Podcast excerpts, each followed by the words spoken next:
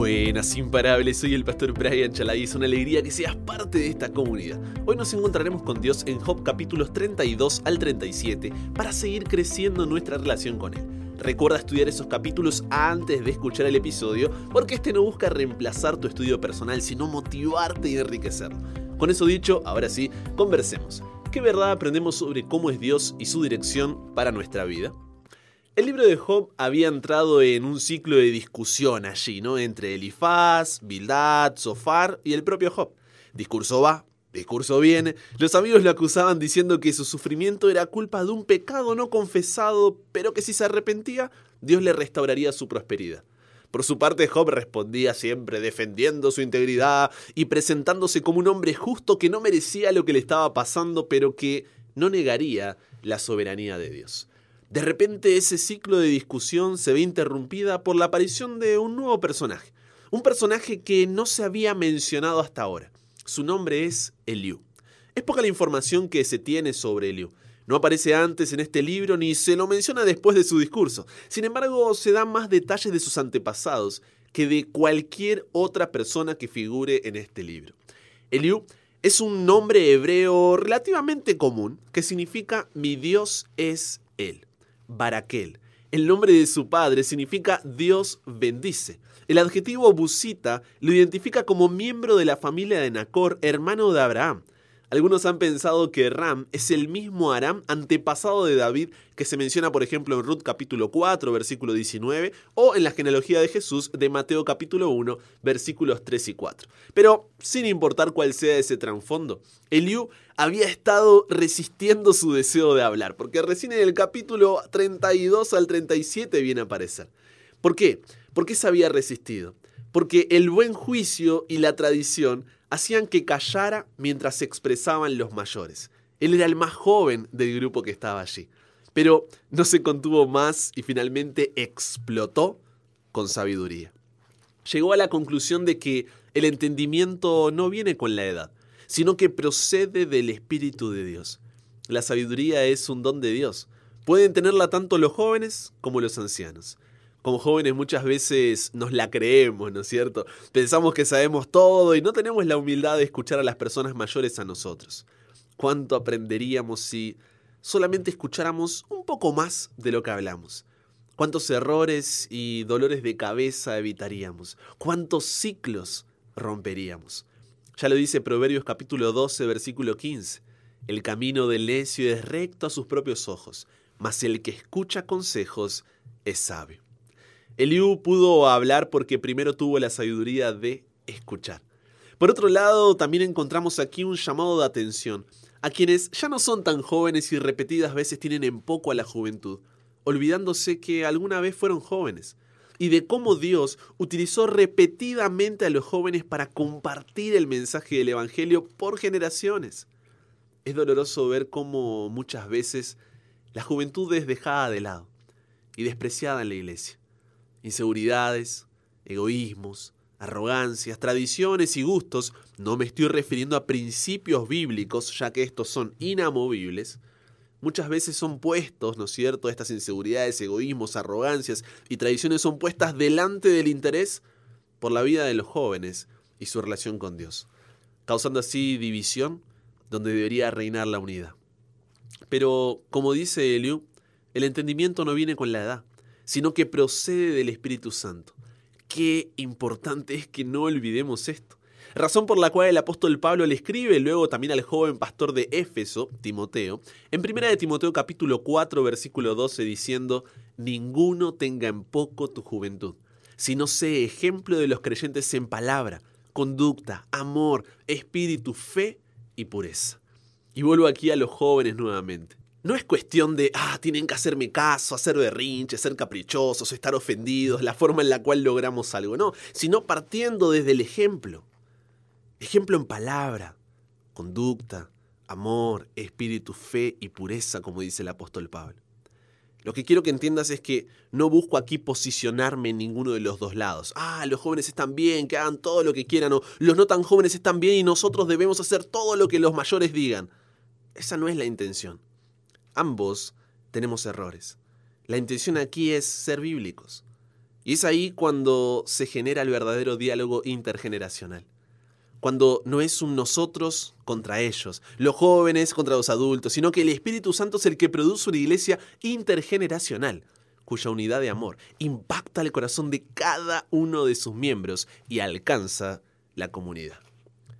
Una iglesia dividida solo muestra la falta del Espíritu Santo en ella, ya que el fruto del Espíritu cuál es? Amor, gozo, paz, paciencia, benignidad, bondad, fe, mansedumbre y templanza. Y si ese no es el fruto que tu iglesia está dando, cada día deberías doblar las rodillas en oración y pedirle a Dios que, sin importar si eres joven o no tan joven, Dios te dé la sabiduría que viene de Él y su Espíritu Santo esté presente en tu vida y lleve unidad a la familia de la iglesia. Continuando, la premisa de todo el discurso de Liu, que se extiende hasta el capítulo 37, es una. ¿Tiene derecho el ser humano a quejarse contra Dios? Según la opinión de Liu, las razones expuestas por Elifaz, Bildad y Sofar mm, no eran adecuadas, y la actitud de Job, soberbia y arrogante, tampoco. Condena así tanto a Job como a sus amigos, pero por diferentes motivos. Eliú concentra su discurso mayormente en Job. Su intención es mostrarle que su comprensión sobre su sufrimiento es errónea. Los amigos de Job consideran que la aflicción es sin castigo, pero a Job le parece que es solo una expresión de la soberanía divina. Eliú piensa que tanto Job como sus amigos se equivocan. Cree que el verdadero propósito de la aflicción es purificar, fortalecer, mejorar, esclarecer, desarrollar la fe y salvar. Eliú no pretende ser superior ni noble. No trata de imponer sus argumentos por la fuerza. E inteligentemente utiliza las propias palabras de Job para mostrarle su error. Eliú hace notar que es inútil pelear contra Dios. El Señor hace lo que le parece mejor y no necesita explicar razones de sus actos. Dios es semejante a un padre consciente de que sus acciones tienen ciertos motivos que no le parece prudente decírselos a sus hijos. De esa forma, Eliú busca pintar un cuadro, vamos a decir así, animador, de los resultados de la disciplina del sufrimiento. La comunión con Dios, el gozo, la justicia siguen a la amarga experiencia del dolor y de la tristeza. Eliú afirma que Dios muchas veces aflige a fin de que se produzca una gloriosa liberación. De esa manera da a entender que las aflicciones de Job son para su disciplina y que también pueden redundar en su beneficio. Eliú afirma que Job ha acusado a Dios de afligirlo a pesar de ser justo. Esta era sin duda la base del problema de Job. No podía armonizar sus desgracias con su convicción de que había vivido rectamente. Ahora, si Eliú sugiere que el sufrimiento es una disciplina divina, con lo cual indica que es pecador en este sentido, sus ideas no eran diferentes a la de sus tres amigos. Según su interpretación, si las desgracias de Job eran una disciplina, eso se debía a que Job había hecho algo que merecía castigo para lograr un cambio. Y para eso cita a Job, pero tergiversando sus palabras. En vez de hacer frente a los hechos y reconciliarlos con la justicia de Dios, Eliú busca resolver todo con decir que es un asunto de soberanía divina y que Dios puede hacer lo que quiere, cosa que poco ayuda a la verdadera solución del problema. Eliú hace notar el poder soberano de Dios, con el cual podría destruir al hombre en un momento, si así lo quisiera. El hombre no es dueño de su vida. Opina que, por ser un soberano tal, Dios se reserva el derecho de afligir a sus criaturas, si le parece bien. Por eso en Job capítulo 34 versículos 18 y 19, parafraseando, dice, si a los reyes y a los príncipes se les debe respeto, ¿cuánto más al creador de los reyes y los príncipes? En Job capítulo 34, versículo 21, Eliú emplea otro argumento. La omnisciencia divina, ¿qué es esto, Brian? Es el hecho de que Dios todo lo sabe y que eso es una garantía de que Él actuará con justicia. El Señor conoce la capacidad, el genio, las circunstancias y las tentaciones de todos los seres humanos y no cometerá el error de afligir indebidamente a alguien. Cuando leemos Job, capítulo 34, versículos 31 y 32, vemos ahora que Eliú introduce una nueva idea, quizá para inspirar humildad en Job. Afirma que la reacción ideal ante el sufrimiento se resume en las cuatro declaraciones del afligido cuando dice, de seguro, te conviene decirle a Dios, primero, ya he llevado el castigo. Segundo, no volveré a ofender. Tercero, enséñame tú lo que yo no veo. Cuarto, y si hice mal, no lo haré más. A Eliú le gustaría que Job pronunciara estas cuatro declaraciones, en lugar de defenderse, en lugar de insistir en su propia integridad como lo viene haciendo en la mayor parte del libro. Si somos sinceros, los conceptos sugeridos por Eliú son nobles y concuerdan con su argumento de que el sufrimiento es una disciplina, pero todavía es insuficiente, como los argumentos de Elifaz, Bildad y Sofar. Eliú también fracasa en comprender la verdadera razón del sufrimiento de Job, que está muy, muy pronta a ser descubierta en los capítulos finales. Desgraciadamente, muchos de nosotros podemos llegar a ser orgullosos. Somos muy susceptibles y cabezas duras, nos irritamos fácilmente. Estamos siempre dispuestos a defendernos, a justificarnos a nosotros mismos y no queremos que nadie nos señale nuestros errores así como lo estaba haciendo Job. Pero si hay algo que necesitamos entender, es que si bien estamos buscando crecer en nuestra relación con Dios, esta no es una relación de igual a igual. Pensamiento en el que muchas veces, consciente o inconscientemente, caemos. Dios es Dios y nosotros somos nosotros. Dios es el soberano del universo y nosotros somos un ser humano en un universo de más de 2 billones de galaxias estimadas hasta ahora. 300 billones de estrellas que existen solamente en nuestra galaxia que es la Vía Láctea.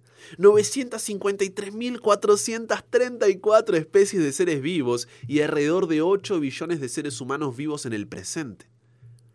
¿Logras ver la diferencia entre nosotros y Él? Dios no tiene que decirte por qué hace o no hace las cosas. No te debe ningún tipo de explicación.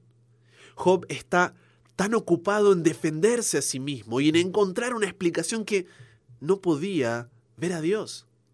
En lugar de vivir por encima de las circunstancias, vivía debajo de ellas. Y éstas lo estaban ahogando, como muchas veces nos sucede a nosotros. Cuando permitimos que las circunstancias se interpongan entre nosotros y Dios, Él es excluido, queda fuera, y como resultado nosotros perdemos el sentido de su presencia y perdemos, perdemos noción de que Él está con nosotros. Eso hace que la paz sea reemplazada por la angustia, la tranquilidad por las preocupaciones, la certeza por la incertidumbre y la esperanza por la impaciencia. Dios no estaba disciplinando a Job por su pecado. Ese era el argumento que planteó Eliú ya que al comienzo del libro, en Job capítulo 1, versículo 1, Dios lo describe como, como un hombre perfecto y recto, temeroso de Dios y apartado del mal. No podemos perder de vista que el hecho de ser cristianos no significa que todo sucederá como nosotros queremos o que todo lo que nos sucede debe ser para tener un final feliz en la tierra. No. Vivimos en un mundo de pecado, solo en el cielo se hace todo perfectamente como Dios quiere.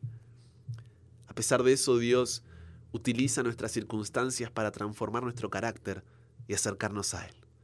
Romanos capítulo 8, versículo 28 dice, sabemos que los que aman a Dios, todas las cosas les ayudan a bien. Esto es, a los que conforme a su propósito son llamados. Nuestra esperanza en los tiempos difíciles no se basa en el pensamiento positivo, la expresión de buenos deseos o un optimismo natural, sino en una certeza basada en la verdad de que, como se plantea en Job, capítulos 34, versículos 10, 11 y 21, la soberanía de Dios es justa y omnisciente. Eso significa que Dios siempre buscará lo mejor para nosotros a largo plazo y jamás, jamás podrá errar. Dios utiliza la circunstancia que atraviesas como consecuencia de un mundo de pecado en que vives y te permite crecer a través de ella. ¿Y crecer qué significa? Significa conocerlo más, confiar más, entregar más, depender más, amar más. Dios nos ha pedido que confiemos en Él. Nunca ha prometido que nos apartaría de la oscuridad, pero dijo que pusiéramos nuestra mano en la suya y que Él nos guiaría a través de esa oscuridad. Él no nos ha prometido explicarnos todo, nos ha pedido que confiemos, que depositemos nuestra confianza en Él. Como dice Isaías capítulo 43 versículos 1 al 3. No temas porque yo te redimí. Te puse nombre, mío eres tú. Cuando pases por las aguas, yo estaré contigo. Y si por los ríos, no te ahogarás. Cuando pases por el fuego, no te quemarás, ni la llama arderá en ti. ¿Por qué? Porque yo, Jehová, Dios tuyo, el Santo de Israel, soy tu Salvador. De esa forma, podemos afirmar como el salmista David en el Salmo capítulo 23, versículo 4.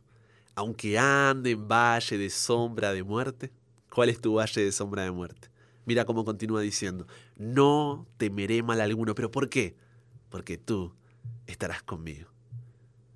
Cuando entre las circunstancias que enfrentamos perdemos de vista las misericordias de Dios, nos alejamos de Él porque perdemos la perspectiva de lo que está sucediendo y somos fácilmente engañados. El hecho de que no veamos a Dios no indica que esté inactivo. Entonces, recuerda que el plan de Dios es bueno. Dios sabe lo que es mejor para ti porque Él todo lo conoce y tiene presente tus mejores intereses porque te ama. Es vital que te concentres en el plan de Dios, no en tu dolor o problema. Si miras al mundo, te afligirás. Si miras en tu interior, te deprimirás. Pero si miras a Cristo, reposarás. Tu enfoque determina tus sentimientos. Entonces hoy agradecele a Dios, porque usará tus problemas para cumplir sus propósitos en ti. Y si estás enfrentando un problema ahora mismo, no preguntes por qué a mí. En cambio, pregunta, ¿qué quieres que aprenda? Después confía en Dios y sigue haciendo lo que es correcto. Sigue cada día viviendo en su presencia. Solo así vivirás con la perspectiva correcta. Y con eso llegamos al final. Comparte con otros lo que aprendiste hoy. Súmate a la comunidad en WhatsApp totalmente gratis si todavía no lo has hecho para recibir una notificación en tu celular cada mañana, escuchar los episodios sin conexión, recibir material extra, hacer tus preguntas, acceder a contenido exclusivo y te espero en el siguiente para que nunca pares de aprender y nunca pares de crecer. ¿Por qué? Porque hasta el cielo no paramos.